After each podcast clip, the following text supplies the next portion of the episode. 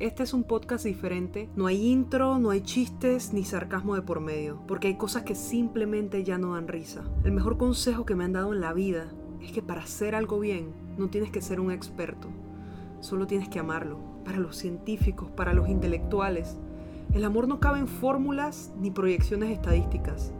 El amor es falta de raciocinio y por lo tanto tomar decisiones en base a lo que aparentemente es solo un sentimiento carece de mérito. Pero ha sido el amor a un país y a su gente lo que ha llevado a un presidente a tomar decisiones que tienen un costo político y económico inimaginable. Y fue un amor así de incomprendido lo que también nos abrió camino a un Salvador. Hace más de dos mil años fuimos salvados de nosotros mismos, de nuestra propia plaga, de nuestro virus personal. Necesitamos gente que ame a este país con locura y pasión. Gente que se atreva a perderlo todo con tal de salvar la vida de su gente. Y no te hablo de políticos solamente, te hablo desde la posición donde te encuentras. Tienes una responsabilidad con tu país. No me interesa si eres ateo, indiferente o creyente. Hoy todas las naciones necesitamos a Dios. El dinero no salva de esta situación, la fama no te salva de esta situación y mucho menos el poder.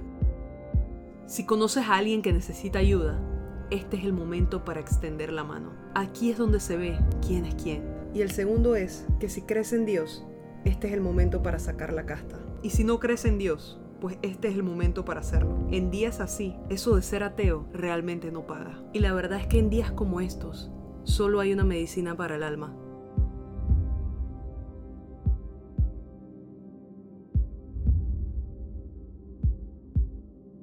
En mi angustia clamé al Señor y pedí ayuda a mi Dios. Desde su templo Él escuchó mis lamentos y oyó mis gritos pidiendo auxilio. Él extendió la mano desde el cielo y me rescató.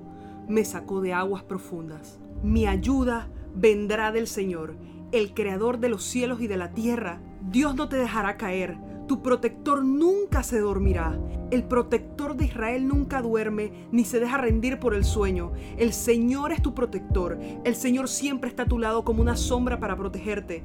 El sol no te lastimará durante el día, ni la luna durante la noche. El Señor te protegerá de todo mal, protegerá tu vida.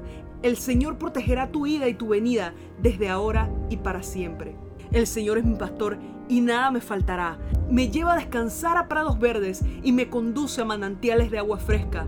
Aunque pase por caminos oscuros y tenebrosos, no tendré miedo, porque tú estás a mi lado.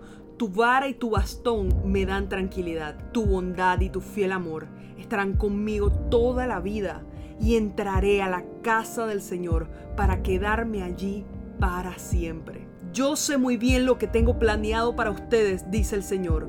Son planes para su bienestar y no para su mal. Son planes para darles un futuro y una esperanza. No temas porque yo estoy contigo. No desmayes porque yo soy tu Dios que te esfuerzo. Siempre te ayudaré y siempre te sustentaré con la diestra de mi justicia. Aunque se muevan los montes y tiemblen las colinas, mi amor por ti seguirá firme.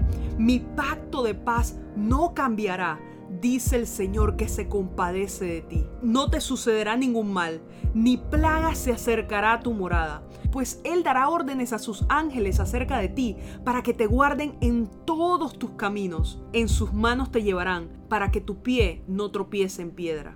Pero Panamá, el Señor te ha creado. Esto es lo que dice el que te formó.